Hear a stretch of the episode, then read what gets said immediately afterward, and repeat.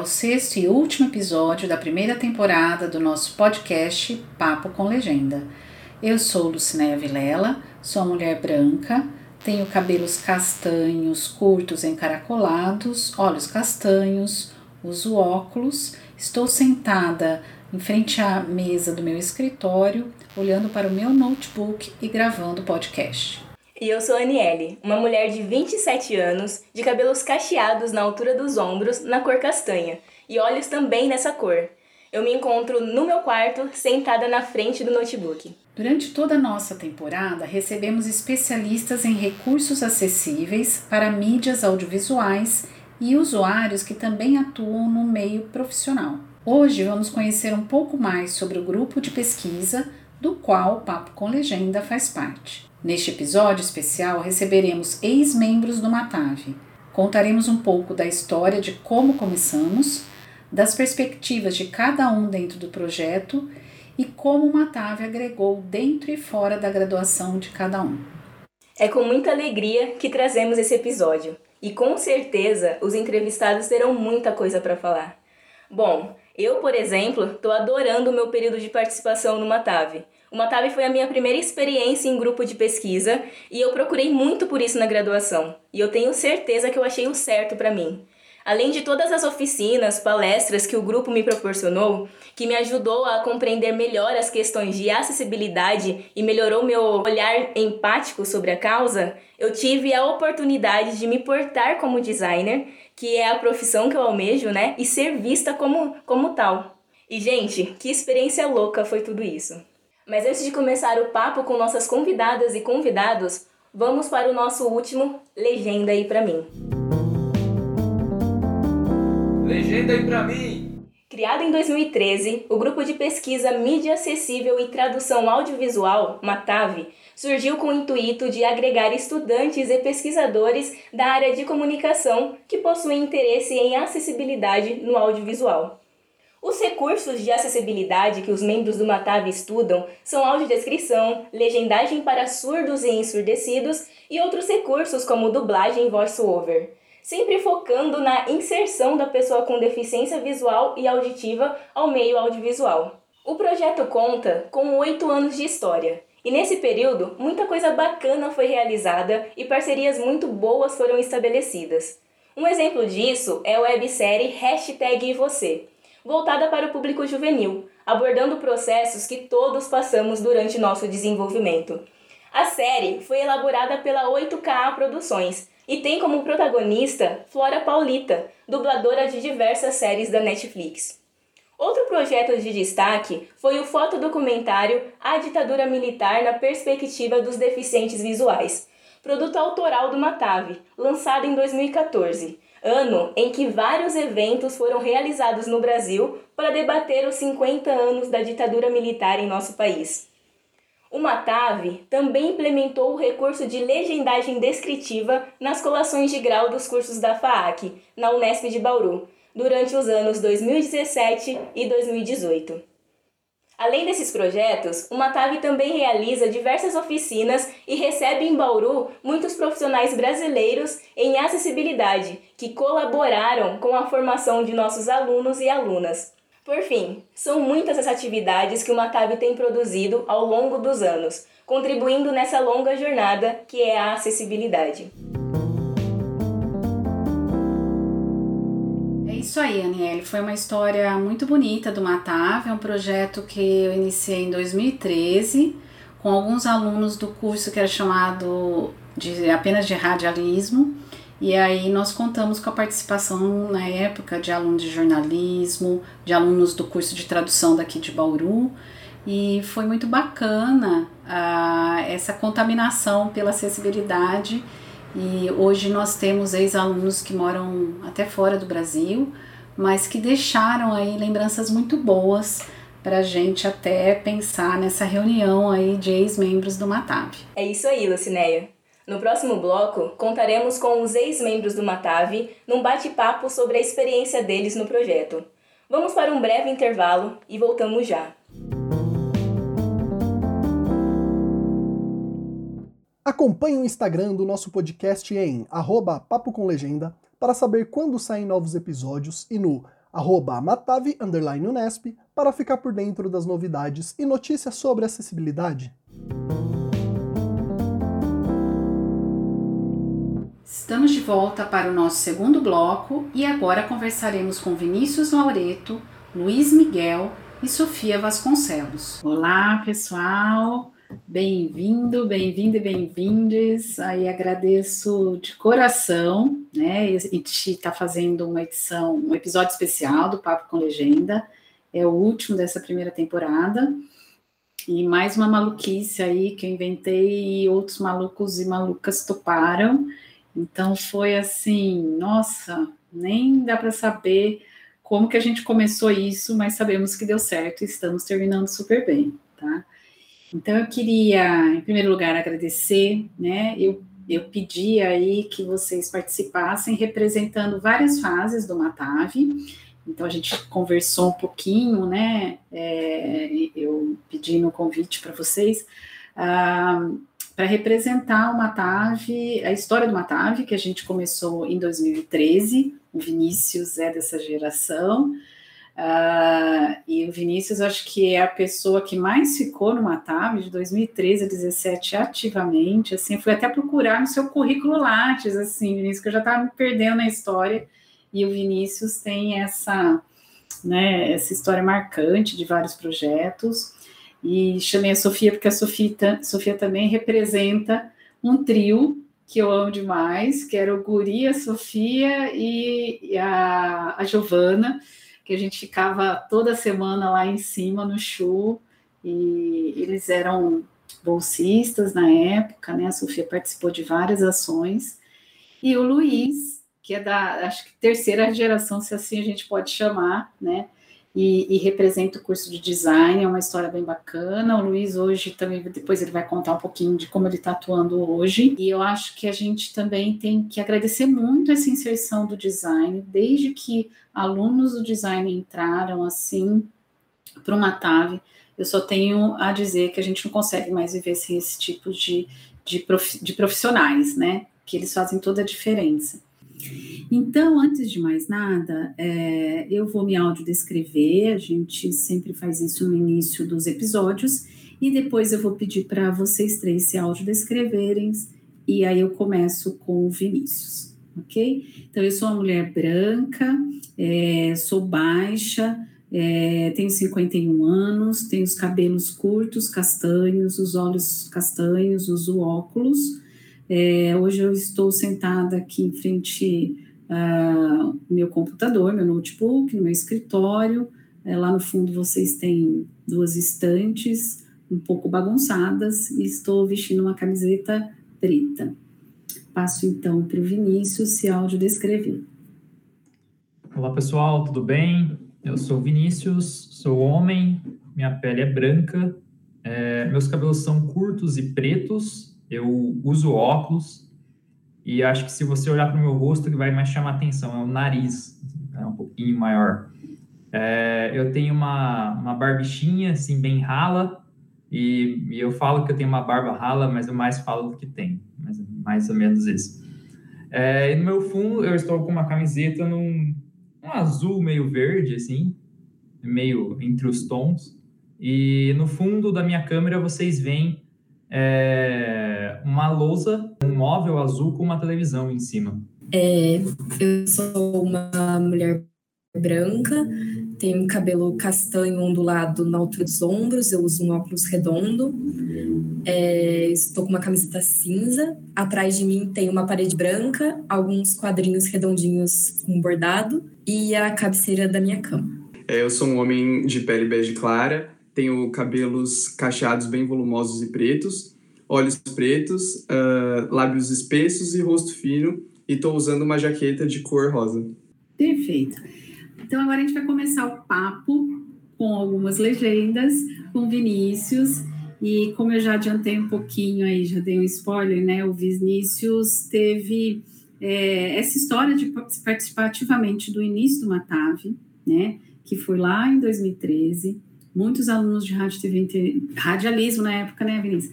É, uhum, acharam legal, assim, quando eu falei de audiodescrição, legendas para surdos, e vieram me procurar. E acho que uh, ele vai contar algumas histórias, né? Uh, mas também tem uma história, né, Vinícius, que você pode contar que você acha que é a turma que mais teve greve. Acho que isso, embora atrapalhasse academicamente a vida de muita gente, pensando a academia como uma, uma matriz curricular, eu acho que foi por isso que permitiu que você fizesse parte de tantos projetos, né? É, e talvez hoje, um paralelo a isso, a gente tenha a pandemia, que embora a pandemia tenha estragado a vida acadêmica regular aí, né? De todos os alunos da Unesp, mas também foi o ano, os anos 20 e 21, que nós mais tivemos alunos dentro do Matave, né? Então, acho que você pode fazer esse paralelo, acho que isso não passa batido pela sua, pela sua turma, né? Eu não lembro se foram duas ou três greves que vocês uhum. tiveram, vocês falaram que era a turma que nunca terminavam as greves. Exatamente. E aí, só para citar, assim, o, o, Vinícius participou do E Você, que é uma websérie, né, que, a, que estão aí disponíveis todos os episódios no, na, nas nossas plataformas, do Armadilha, que é outra websérie muito engraçada, ele ajudou na, na acessibilidade, Projeto Beduque, que você teve uma bolsa CAPES, do nosso DVD acessível, que foi incluído Samuel, e do Parole, que eu fui descobrir lá, né, o seu aplicativo, que também se quiser contar um pouquinho. E aí eu passo a bola para você, que a ideia é você falar um pouquinho da sua história com a TAV. Claro. Obrigado, professora. Vocês vão me ouvir chamando a Lucinete professora, que eu chamava de professora desde o primeiro dia mesmo. É, obrigado também aos membros do Matave pelo convite. É muito legal ver um projeto, ver um projeto continuando assim, desde 2013, né? Daqui a pouco dá para falar que tem 10, 10 anos já, então estamos ficando velho. É, mas é muito legal ver tanto pela pesquisa do Matab, de ver essa questão de acessibilidade, ver andando, assim, isso é muito legal. É, e também ver um projeto na universidade pública nesse momento. Assim, é um momento complicado, então ver um projeto existindo e há tanto tempo e sendo relevante, sendo uma fonte de conhecimento, de informação, e se modernizando, assim, levando para o podcast, levando para isso, é muito legal. Então, fiquei muito feliz, assim, pelo convite mesmo. É, eu comecei no Matave lá em 2013. Uh, eu, é, Matave, eu lembro que a proposta do Matave, quando o professor apresentou para a gente, devia ter sido, assim, na segunda ou terceira semana de aula, então, a minha turma era totalmente de bichos. Em rádio TV, a gente andava com umas plaquinhas penduradas, assim, com o nome que você tinha ganhado no, com o seu apelido, né? Eu, eu, já tinha perdido a minha já, então, mas estava todo mundo com as plaquinhas ainda. A professora já estava comentando sobre uma ideia de uma TAV e falou: ah, a reunião vai ser hoje à tarde tal, quem quiser. A gente se reuniu na Unesp, na sala, de, no Observatório de Direitos Humanos. Falou, ah, então vamos lá, a gente já vai fazer a primeira reunião. Eu falei, cara, eu vou participar disso aí. Eu quero, eu quero conhecer mais tal. E aí tinha, já tinha, já tinha visto na televisão uma vez é, um filme com audiodescrição, já tinha, sim, fuçando na televisão, vendo aquelas configurações de áudio ali, já tinha descoberto aquilo, mas não sabia direito o que, que era, e aí foi aquele momento ali de ligar as coisas, de falar, ah, rapaz, tem isso, sabe, assim, dá, dá para encaixar. E aí fui lá conhecer o Matave, e aí entrei lá em 2013 e fui sair em 2017. Né, eu, eu, é, isso que a professora comentou das greves, a minha turma pegou três greves. Então a gente pegou a greve em 2013, que começou acho que em junho e deve ter acabado em, em agosto, setembro de 2013. A gente pegou em 2014, que começou mais ou menos no mesmo momento, acabou lá em outubro, acho que foi a maior. E a gente pegou depois em 2016. É, e aí também, mais ou menos no mesmo período. Nisso, então, eu nunca tive um semestre normal na faculdade. Assim, eu entrei em 2013 ali. É, eu lembro que a, a, greve começou faltando mais ou menos um mês para o final das aulas, então esse um mês foi refletir já lá em novembro, e assim foi, foi indo um para o outro. Em 2015 a gente fez três semestres no mesmo ano, foi uma loucura. E aí a gente terminou lá em março. As aulas acabaram em março, colação em maio de 2017. Então, nesse período inteiro, eu estava ali em volta uma TAV ali. E deu, foi um momento muito legal, assim, a gente fez muito, de fato isso. A greve, ela tentando, tentando assim, ver um lado positivo dessa pausa, assim, né? É, ela possibilitou a gente a trabalhar em muitas coisas, assim. Então, é, falava, ah, precisava de tempo para editar isso, alguma coisa. Putz, agora você tem tempo, assim, sabe? Dá para usar, então dá para usar bastante desse tempo, dá para conseguir alguma coisa. Então, a gente usou lá, a gente fez, é, a gente já, na, eu não me lembro se isso foi no primeiro semestre, se isso foi no segundo semestre, mas a gente fez a sala, a Sense and Sensibility também. Foi no primeiro, foi linda. Conta dessa sala. Hein? Foi, foi muito legal. A gente pegou uma sala da, ali da, das 70 na Unesp e a gente fez um caminho dentro da sala em que as pessoas elas passavam por vários recursos de acessibilidade e e não só por isso, mas elas, elas também sentiam algumas, algumas sensações dentro da sala. Então, até você tinha é, algumas coisas pro olfato, é, você tinha algumas coisas em relação à textura, e algumas das partes eram relacionadas à audiodescrição. Foi a apresentação da websérie, que a Flora Pauleta vê. Exatamente, foi quando a Flora, é, que lá do E Você, né, que ela, a gente tinha, já tinha terminado os episódios, ela veio para acompanhar a. Olha, a gente, a gente tinha vários notebooks, era uma gambiarra tremenda para ligar quatro, cinco fones, todo mundo no notebook um do ladinho do outro. Algo que a gente jamais faria numa pandemia, agora uma pessoa encostada no ouvido da outra para assistir o, vídeo. Mas até então, ali a gente tinha tido essa experiência de fazer audiodescrição e quem consumia eram pessoas videntes. Então era muito complicado, assim, o pessoal falava, é, tá bom, consegui entender, sabe, assim, ah, mas também entender assistir, entender vendo é diferente, né? E ali foi o momento em que a gente levou o pessoal do Lar Santa Luzia. Santa Luzia, Lar Escola Santa Luzia. Sim. Foram uns 20 membros, né? Foram, foram, foi, foi bastante mesmo. E todos chegaram lá e, e eles assistiram e, é, e, foi muito legal. Eu lembro a sensação de um dos episódios tinha uma piada que era extremamente visual. Eu não me lembro a piada, mas era no primeiro episódio. Embora o timing da piada fosse um pouquinho diferente, assim, para o público que enxergava, a piada vinha um pouquinho antes. Para o público que era cego, a audiodescrição descrevia a piada e todo mundo riu. Sabe? Aquele momento assim, todo mundo riu com três segundinhos depois, assim, porque foi esperar a audiodescrição falar mas todo mundo riu e eu achei aquilo demais. Eu falei, caraca, funciona. Foi muito legal essa sensação, assim, de ver aquilo funcionando. Foi um feedback instantâneo do usuário, foi a risada, né? Foi, eu não tava esperando isso. Eu acho que de tanto a gente ter assistido o vídeo e editando, a gente não sentia mais, mais, mais graça na piada. Mas foi o feedback na hora ali, foi muito legal, assim, foi bem, foi bem divertido. E a gente depois continuou com os projetos, né? A gente fez lá o E Você, é, todas a, a, a as legendas, ah, todas as legendas também, né? A gente chegou a fazer, e a audiodescrição. Uh, então foi todo para o YouTube. Na época a gente pesquisava jeitos de, de, poder subir isso e pensava qual que era a melhor forma de ah, a gente vai colocar um áudio separado a mais e como é que a gente faz quando a gente tem que descrever muito personagem. Era muito comecinho, assim, a gente aprendendo mesmo. A gente pensava assim, nossa, mas a gente pode passar uma cartela antes explicando quem são os personagens para depois. Era, era, a gente tentava tipo achar jeitos de de conseguir colocar mais informação ali. Era sempre foi um desafio esse de colocar mais informação no áudio, né? Então bem, era bem interessante. Aí depois a gente fez o Armadilha. Uh, o Armadilha foi muito engraçado porque tinha episódios icônicos assim que você olha no original e tem tipo um milhão de visualizações na internet. A gente fala, gente, como é que vai ser a descrição disso? Assim, era, era muito engraçada a criação dos roteiros, né, do, do e o Armadilha, a gente precisa até subir isso para o YouTube, eu preciso localizar onde está tudo. O Armadilha uhum. tem a questão do, do erotismo, né? Que tinha é. lá um episódio que a gente achava de rir como fazer a descrição, né? Não podia ter pudor na audiodescrição. Muito uhum. legal isso, né, Vinícius? Sim, sim. Era muito engraçado a gente gravando a audiodescrição do Armadilha, porque você tinha algumas palavras assim que a gente nunca imaginava ouvir numa audiodescrição, né? Às vezes de cunho mais sexual, alguma coisa assim. E aí a gente tentava gravar a audiodescrição da forma mais neutra possível. E aí ficava todo mundo no estúdio rindo da outra pessoa que estava gravando, assim, eu acho que era a Ana na época que estava gravando a, as falas, e assim, tipo, me segurava para não rir e atrapalhar ela, então foi bem divertido gravar.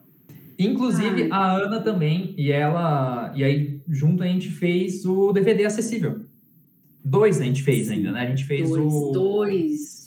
O... Incluindo Elas, que é um projeto muito lindo. Sim. E o. Incluindo Samuel. Incluindo Samuel. Samuel. Exatamente. Que é um projeto americano e que a gente recebeu verba para fazer acessibilidade e o DVD acessível, né? Sim, sim. O Incluindo Elas ainda tem uma história, uma história que é engraçada, que era uma, foi, o Incluindo Elas, ele fez parte da minha, da, um dos projetos da minha, da, da, bolsa de IC que eu tive com o Beduc já no último ano, então era bolsista da CAPES, né, e eu queria muito publicar material feito no Incluindo Elas, a gente tinha feito um DVD na época que DVD era algo muito relevante, assim, DVD e Blu-ray, né, inclusive até uma pauta que deveria a gente trazer mais acessibilidade até para alguns meios digitais de streaming, que é uma coisa um pouco enrolada às vezes.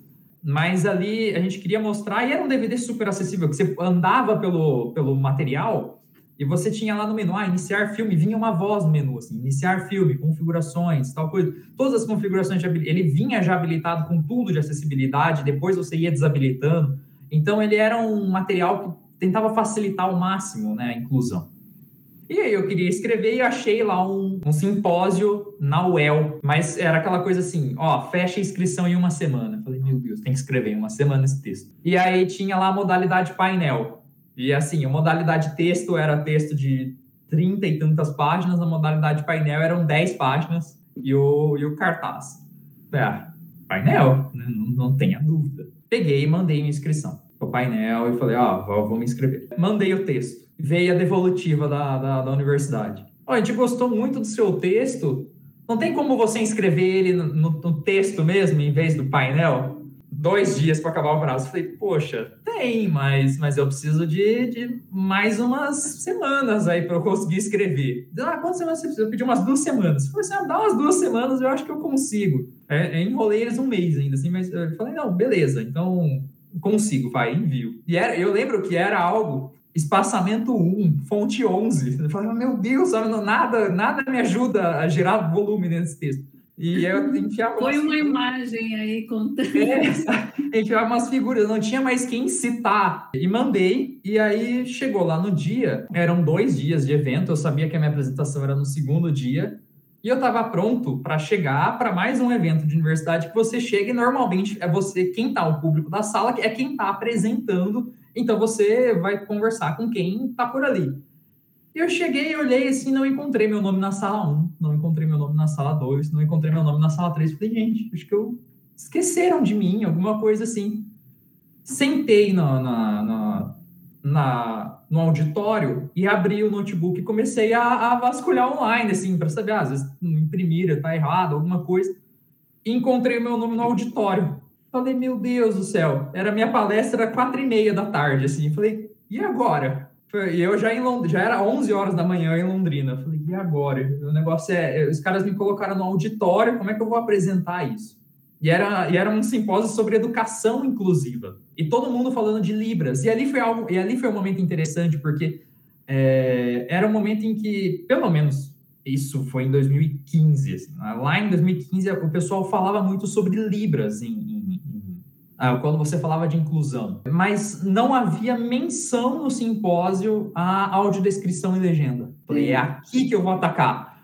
E, e eu falei, aqui que eu vou atacar abrindo o PowerPoint, né? Assim, falar, ah, agora eu tenho que fazer uma palestra para as quatro e meia da tarde, eu não sei o que eu vou falar. Eu sei, assim, que eu tinha meia hora de grade ali, mais ou menos, eu devo ter falado uns 10 minutos. Eu acho que eles anteciparam o coffee, alguma coisa assim, sabe? Ali, tipo, foi a primeira vez que foi pro coffee mais cedo, um desses simpósios. Mas eu consegui e eu levei isso. E aí foi muito legal de ver o pessoal. E eram, eram professoras professores da, da rede pública conhecendo a audiodescrição e falando, nossa, mas eu tenho alunos que são cegos, ou é, o pessoal conversava comigo no COF, assim, tem aluno que é cego, ou, ou então tem aluno que é, é, é que é surdo e não não tem legenda, assim, eu não legendei o vídeo para ele, assim, às vezes eu vou lá e escrevo no caderno dele mais ou menos o que o vídeo quis dizer, sabe, alguma coisa assim, ou então o pessoal, ah, eu, eu tenho o vídeo que é que eu passo aqui, ele é todo legendado em português, porque é um vídeo internacional, mas a minha aluna é cega e ela não fala inglês. Sabe? Então, e aí, aí eu falei, ah, mas aí você tem a dublagem para isso. E o pessoal percebeu o quão inacessível eram alguns recursos de audiovisual que eles levavam ali para educação. Então foi bacana isso, assim.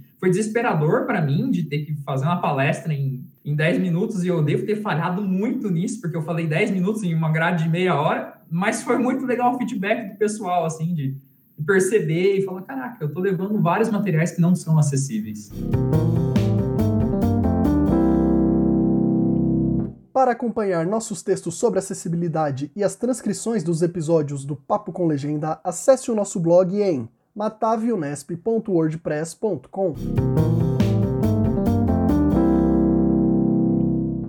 Agora, a dona Sofia, que já ingressou em 2018, né, Sofia? Se eu não estou comendo bronha aqui. E aí ela teve, teve aí um outro percurso, ainda era o curso de radialismo, né? ainda não era rádio, TV internet.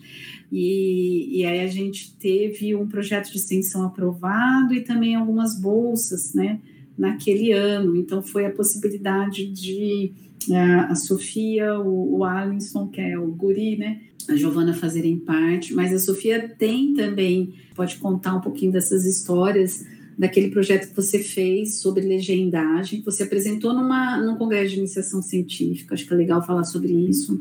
Sobre a colação acessível, você participou, não sei se em mais de uma edição, né, Sofia? Eu acho que eu participei foi a última. Tá. E, e, é uma experiência muito bacana, né? A gente deixou de ter isso, infelizmente. E aí, conte-nos das suas experiências no Matave. Ah, eu entrei no Matave em 2018, como a professora falou, estava trabalhando com o Flutua, inclusive, né, que, que vocês disponibilizaram agora, que era nas reuniões que a gente via bastante a questão da audiodescrição e, tipo, abriu meus olhos para muita coisa, porque a gente. Era muita coisa que tinha que discutir, principalmente sendo um videoclipe, que era algo novo que a professora sempre falava, que a gente nunca tinha pensado nisso, assim, para um videoclipe. Então, eram muitas discussões e abriu meus olhos para muitas coisas, as reuniões como bolsista, eu trabalhava bastante com a legendagem. Aí teve aquele processo inicial, né, de ler bastante sobre como funcionava. Abri meus olhos para muitas coisas que eu, eu não sabia que existiam e que eram necessárias. E você vê, assim, como existem tantas regras e coisas, questões para tudo dar certo, porque senão vira uma bagunça, assim. Então a gente testava de tudo, então, tipo, o ritmo da legenda, o que vai ser escrito na legenda, porque a legenda não é uma transcrição integral de tudo que está sendo falado, escutado. Então, a gente te, tinha que trabalhar encaixando muitos elementos, e acho que isso era o grande desafio, e entender né, a importância disso e aí a gente trabalhou bastante com uma entrevista do Drauzio Varela entrevistando o Caco Barcelos, era. A gente tipo, legendou uma parte dela. E aí, para ver exatamente como era a recepção das legendas, eu lembro que separou eu e a Giovana, a gente fazia o tipo de legendagem que é mais comum aqui no Brasil, e o Alisson ele fazia no padrão europeu. E aí a gente quis fazer isso que, tipo, as duas utilizam de recursos diferentes para indicar é, diferenciação de pessoas, esse tipo de coisa. Então a gente queria testar qual era mais bem recebido. Porque às vezes a gente está usando um padrão aqui e de repente as pessoas preferem o europeu. Então é uma mudança que, uma conversa que a gente pode começar. E aí a gente foi lá, fez as legendas, sempre com a orientação da professora, toda semana. E aí, depois, quando a gente terminou de legendar a minutagem que a gente precisava para o trabalho lá, aí a gente fez o Forms, eu lembro. A gente recebeu, tipo, acho que umas 80 e poucos respostas no Forms. A gente não estava esperando isso. E eu lembro que a gente ficou super animado, todo mundo ficou super feliz foi muito interessante, né, ter esse, esse retorno, porque todo mundo que estava legendando ali é, era ouvinte, então a gente não tinha como certificar da qualidade real dessas legendas. Então tinha muitas coisas que vinham pra gente que a gente nunca, tipo, tinha pensado e tinha percebido, né, e como é sempre importante esse teste de recepção para tudo, né, para todos os recursos de acessibilidade. E aí a gente leu aquelas 80 respostas uma por uma, foi anotando tudo, vendo o que tipo, era importante, o que não cabia ali. Também fez um peso assim de qual foi mais bem recebida, que foi a no padrão brasileiro mesmo, e também, tipo, a gente parou para prestar atenção em coisas que a gente não tinha prestado atenção, por exemplo, a fonte da letra. A gente usou uma padrão lá que já estava no, no programa e a gente trocou a cor, mas a gente não parou para pensar em contraste ou em aumentar a borda, colocar algo atrás esse tipo de coisa. Então, por exemplo, foi uma coisa que foi muito apontada, eu lembro. Então, a gente percebeu muitos detalhes. E aí a gente apresentou o trabalho, é, acho que foi na semana do tradutor de, da Unesp de Rio Preto. Foi isso mesmo, vocês foram para Rio Preto antes de ir para o SIC, é verdade. E aí, conta aí do Ibilce, que agora a gente tem um monte de aluno do Ibilce aqui no Matave. Ah, que legal. A gente foi para lá, né? Viajamos para Rio Preto, pegamos um ônibus. E aí a gente estava lá com o nosso cartaz. E aí as pessoas paravam e a gente explicou tudo sobre todo o processo e a gente via bastante interesse das pessoas sobre isso. E foi uma experiência assim muito diferente para mim. Eu nunca tinha apresentado um trabalho acadêmico. Eu achei muito legal, até porque não, não guardar o trabalho só pra gente, só testa e a gente tem os resultados e, pom, e pronto, sabe? A gente estava levando para uma faculdade de tradução e a legendagem e a audiodescrição são formas de tradução, então é importante levar isso para esse meio também, né? E lá, muitas pessoas sendo formadas como tradutores, é importantíssimo ter acesso a isso também. Então, achei muito importante e muito divertido também, uma experiência nova, conhecer uma Unesp diferente. E aí teve a colação de grau, conta pra gente. Nossa, parece uma coisa ficcional a gente falar disso, né? Só quem participou dessas colações, o Vinícius participava, que consegue descrever, né? Pra gente era uma super emoção, assim.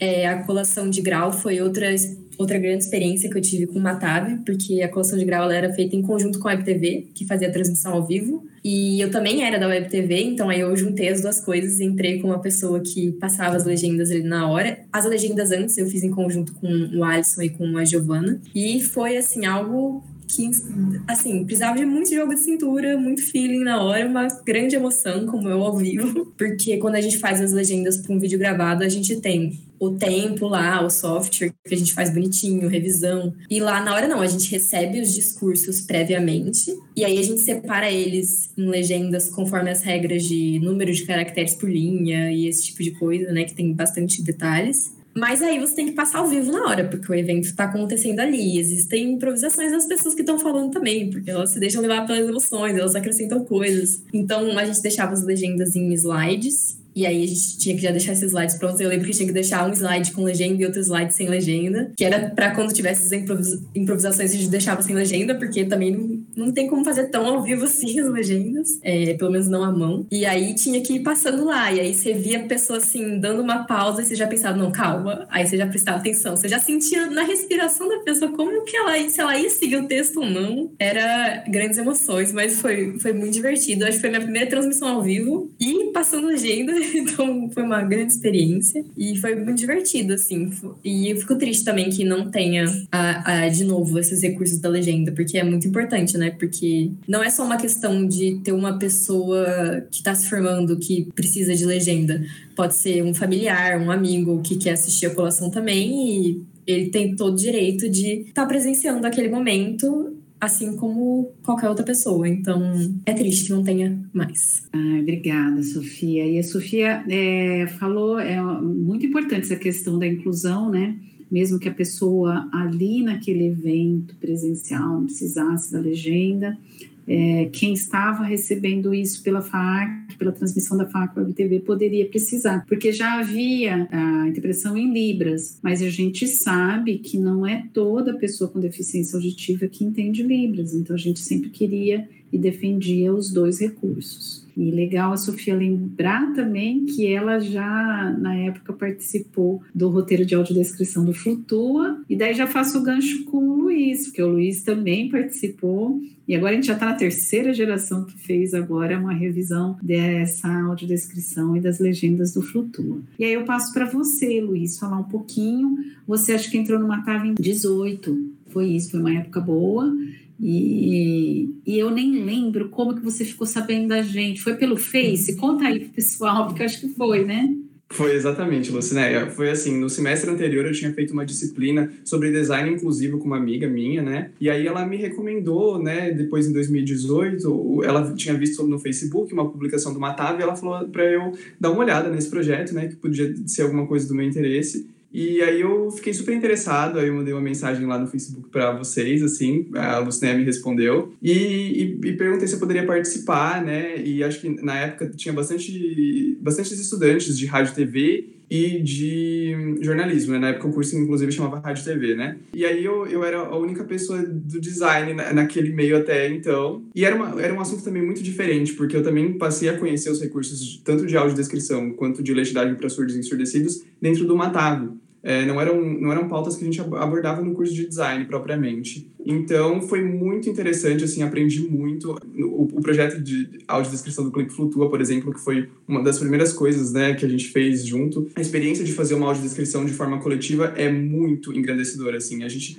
a, aprende muito, é, tanto sobre vocabulário quanto sobre estratégias. É, vendo a maneira que as outras pessoas estão né, pensando, é, como que a gente pode descrever aquela imagem, seja ela estática ou em movimento, né? Então foi muito interessante esse processo. E a gente começou com um videoclipe, que é um, um, um, produto audiovisual desafiador também, né? Porque a gente tem a música, a gente sempre ficou naquele dilema se a gente poderia fazer para inserir a descrição se tem a música junto.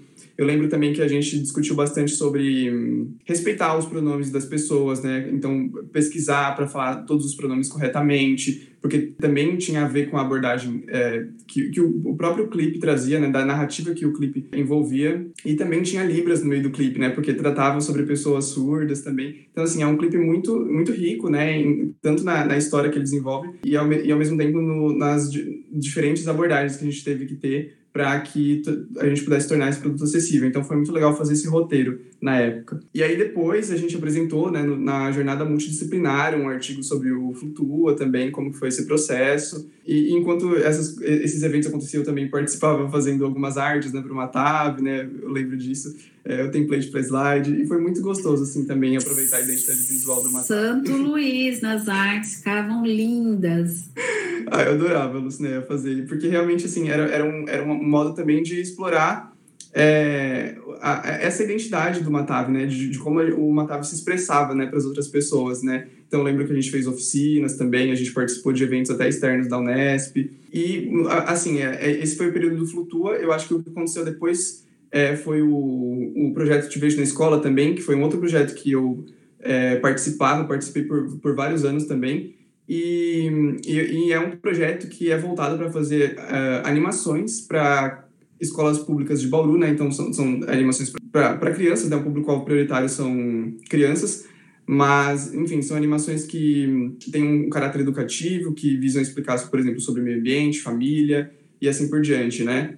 E aí a gente pensou, então, em trazer o Te Vejo na Escola é, em uma parceria com a TAV e desenvolver, então, a audiodescrição de uma animação, né? Então, também foi um, um, processo muito legal pensar assim que foi uma animação que também nós mesmos fizemos e depois ter lá áudio descrita, né? Então a gente fez esse roteiro de audiodescrição. Também foi uma experiência muito legal e, e, e, bastante dinâmica, que a gente conseguiu também aproveitar o próprio roteiro da animação. Isso que é interessante também, né? A gente descobriu que quando a gente faz um roteiro de animação muito bem descrito para que o pessoal da, da arte mesmo possa fazer, né, o storyboard e a animação em si, a gente também tem um roteiro muito bem direcionado para audiodescrição. Então, isso é outro, outro aspecto interessante, né? Como ter a audiodescrição é, baseada num roteiro facilita muito. E aí a gente também né, é, seguiu com esse projeto, fizemos a audiodescrição de, o roteiro de audiodescrição de, desse episódio, que, é o, que foi o Família, e, e, sempre assim, também pensando na audiodescrição, como que a audiodescrição e o design se relacionam, já que o design trata, é, principalmente o design gráfico, trata muito de recursos visuais, né? Então, como que a audiodescrição pode se aproveitar também do vocabulário de design, é, e, e a, os próprios elementos de design, como, por exemplo, logotipos, né, créditos, então como que a gente poderia fazer essa audiodescrição. E eu acho que mais recentemente, né, dentro da minha graduação da Unesp, foi o, o TCC, né, que foi um projeto que eu desenvolvi, foi um projeto autoral, e que eu gostaria, é, assim, eu, desde do princípio eu queria que ele tivesse todos os recursos de acessibilidade, né? Então, tanto a legenda, quanto a audiodescrição, quanto a Libras, né? E foi um projeto que também foi focado na Libras. Então, eu consegui apresentar todos os trailers, né? Então, assim, as diferentes versões do trailer com todos esses recursos, que foi um, um projeto de documentário em que eu tratava da, da Libras no interior, né, de, de São Paulo, então em cidades próximas de Bauru. E, e mais recentemente, então, pulando um pouco, né, é, eu finalizei o, o meu primeiro curta-metragem autoral, que foi baseado nesse projeto, né, o Projeto Códigos. O nome do curta é Movimento, E, e aí eu uh, comecei a rodar ele em festivais e eu fiquei muito feliz também de saber esse ano que o, o movimento foi selecionado para o festival Sim Vivemos, né? Que era um festival que sempre foi também muito, muito referência para a gente no Matave, né? Porque é um festival que foi pioneiro, né, em trazer recursos de acessibilidade para o Brasil. Então, foi, fiquei muito feliz, assim, desde que eu estava no Matave, a Luciné comentava para ele, eu ficava maravilhado, assim, com esse festival. E, e aí, estar nele esse ano foi, foi muito gratificante, né? E por último, mais recentemente, é, também graças a todo esse, esse aprendizado que eu tive de, de audiodescrição nesses anos, eu realizei também a, audiodescrição do, desse mesmo curta-metragem e ele foi selecionado para o festival Ver Ouvindo, né, de filmes é, do Recife. E ele foi selecionado justamente pela audiodescrição, né, que eu realizei em parceria com o Juliano Severo, que é um, foi o meu consultor. Então, é, foi, foi essa, eu acho, a minha trajetória do Matave, assim, de forma geral. Foi, foi o aprendizado de diferentes recursos e, ao mesmo tempo, fazendo esse diálogo com o pessoal de design. Eu, eu sempre, quando eu estava é, falando sobre design inclusivo, é, nos eventos de design eu também trazia a questão da audiodescrição, né, da legendagem e também da Libras e comentava sempre como o Matave foi realmente muito importante por estar incentivando né, é, o, a, o estudo sobre essas, essas formas de tradução dentro do espaço da universidade pública, né? Então, assim, o, o Matave é essencial para essa expansão dessa área, assim, para que as pessoas passem a conhecer. E acho que isso é o primeiro passo, né? As pessoas conhecerem esses recursos para então saber da importância deles. Ai, Luiz, que resumo lindo. E você, é, a Mônica, que participou um pouco do Matave, acho que mais de um ano, né? Ela falava, voa Matave. O Luiz é bom exemplo, né? Ele já saiu uma produção em dois festivais esse ano e está voando aí com suas produções. Parabéns. Ai, que bacana, gente.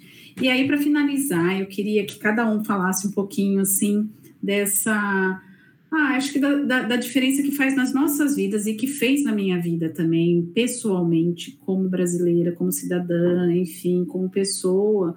É, eu, eu também me tornei uma pessoa mais empática quando eu comecei a estudar audiodescrição, legenda, entender um pouco de Libras, que eu entendo muito pouco mesmo, mas enfim, nos colocar no lugar do outro faz uma grande diferença e, e nos colocar no, no, lugar da pessoa com deficiência visual auditiva, é, eu acho que nos torna um pouquinho melhores, né? Porque a gente também pensa nos nossos pais, nos nossos avós, nas pessoas idosas, não somente naquela pessoa que, que nasceu com a deficiência, mas que também ao longo de sua vida vai ter aí é, inescapavelmente a necessidade da audiodescrição, da legenda, às vezes das libras. Então, começando aí pelo nosso sênior, né, o Laureto, queria assim que você falasse um pouquinho sobre essa diferença na sua vida, né, a partir desse, desse conhecimento e até dessa prática que você teve nesses recursos. Claro, a sênior é sacanagem, assim. É, mas eu acho que eu concordo muito, sim. Ele é um exercício de empatia, assim, de, de você conhecer, entender, é algo muito assim. É, é, é uma coisa que, de fato, você tem que, tipo, meio que às vezes alternar a sua realidade, sabe? Você tem que, tipo, de fato, entrar em um outro universo e falar cara, nem todo mundo escuta, nem todo mundo vai ler, nem todo mundo vai ver essas duas cores juntas, sabe? Ninguém, todo mundo vai ver por causa do tamanho da fonte, coisas assim. É, hoje eu, eu, por exemplo, não trabalho mais com audiovisual, mas eu com, mas ainda a acessibilidade ainda está próxima de mim. Então hoje eu sou desenvolvedor e aí, por exemplo, se eu estou desenvolvendo um site e eu vou colocar uma imagem, me custa 15 segundos colocar um campo de descrição de imagem ali, sabe, para eu colocar um texto. E você vai encontrar N páginas na internet sem isso. Ainda bem que hoje a gente tem mecanismos que vão punir essas pessoas por não colocarem, vão jogá-las para baixo no Google e todo, todo mundo uma, uma burocracia em cima para fazer as pessoas usarem. Mas vai muito, isso para mim vai muito de encontro ao que o Luiz estava falando, que é tipo, pensar qualquer coisa que você vai fazer desde o comecinho, assim, basear, já, já pensar na acessibilidade. Falar, ah, pô, vou fazer esse filme aqui. Cara, vamos pensar no roteiro desde o começo, assim, sabe? Já vamos Já vamos vir pensando e aí a gente já, quando chegar no final, vai estar tá fino, vai estar tá concluído. Ah, vou pensar em, uma, em um site. Mano, vou pensar nisso do, desde o começo para ser acessível e como ele vai ser essa navegação e tudo mais. Ah, e, e, N coisas, assim. É claro que a gente sabe que tem N regras de mercado também, que vão, às vezes, complicar a gente. Mas vamos lá, vamos tornar as coisas mais acessíveis. E eu acho que é isso, para mim, é o que me mudou no Matab, assim. É, é esse exercício de empatia de, de falar assim, cara, nem todo mundo vai entender isso aqui, vai ter um monte de gente que vai entrar no nosso, vai ver o nosso vídeo, vai escutar o nosso, o nosso produto, vai fazer outra coisa que não vai entender, vai ter dificuldade, sabe? Então, para mim é isso, assim, é, é foi, é, foi esse exercício de empatia que mudou em mim, assim, de, de enxergar outras realidades e, e, e fazer esse multiverso, assim, das, de divisões. Ah, é isso mesmo. Sofia. Ah, para mim mudou também, né, nessa questão que o Laureto falou de empatia. E é isso, de entender que as coisas elas têm que ser pensadas para todo mundo. Isso inclui exercícios de acessibilidade e não esperar chegar uma pessoa com deficiência que precisa de acessibilidade para mudar ou fazer aquelas gambiarrazinhas assim. Não, que as coisas têm que ser têm que serem pensadas assim desde o princípio para serem acessíveis. E também é muito triste, né? Porque a gente tem muito isso no projeto de extensão, mas isso deveria estar impregnado, acho que no curso inteiro e de todos os cursos de todas as universidades, porque não falta acessibilidade só no audiovisual, falta no mundo. Então, sabe, sei lá, quantos médicos são treinados para atenderem pessoas com deficiência de forma humana, sabe? Então, é um negócio que, assim, abre uma porta assim de coisas que são assim, horríveis no mundo e a gente tem esse suporte nesse caso no projeto de extensão no Matave para transformar isso na nossa área. Eu acho que isso é muito importante usar isso para ir abrindo esses espaços. Então, entender porque, por exemplo, o Matave ele não é importante para você aprender porque ah, eu quero trabalhar com legenda ou eu quero trabalhar com a descrição. Não, isso é uma. Você tem que entender isso, independente de você ir trabalhar com isso, porque você precisa saber dessa lógica para encaixar isso pensando nisso quando você for escrever um roteiro, quando você for produzir. Você quer ser uma grande produtora? Então você vai ter que encaixar no seu cronograma e no seu orçamento, a descrição e legendagem, sabe? Então é importante as pessoas terem essa lógica para encaixarem isso nas vidas profissionais delas de forma decente, porque, sei lá, você fez um produto, gravou tudo, e aí você descobre lá no finalzinho que para um festival você precisa de um recurso. Aí você quer contratar um profissional e dá, sei lá, cinco dias para ele fazer tudo, entendeu? Então não vai sair com uma boa qualidade. Então também é isso. Você, quando você não entende o processo, você não entende o esforço e o preço que é aquilo. Então sempre vira um negócio meio de remendo de última hora então, acho que o Matave é, deu para mim esse entendimento como futura profissional assim, da área de rádio da internet, da necessidade disso e que a gente não tem que esperar alguém pedir, necessitar esse recurso para ter, ele tem que ser pensado desde o princípio de tudo.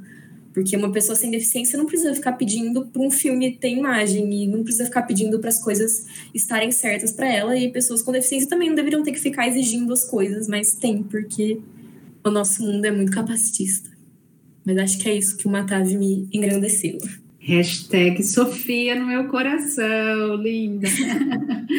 Agora, Luiz. É bem o que o Vinícius e a Sofia falaram, né? Então, assim, é uma questão realmente de cidadania, né? A gente conhecer essas, essas modalidades de tradução audiovisual, porque também não se aplica só ao audiovisual, pode se aplicar a diferentes né, modalidades de cultura também.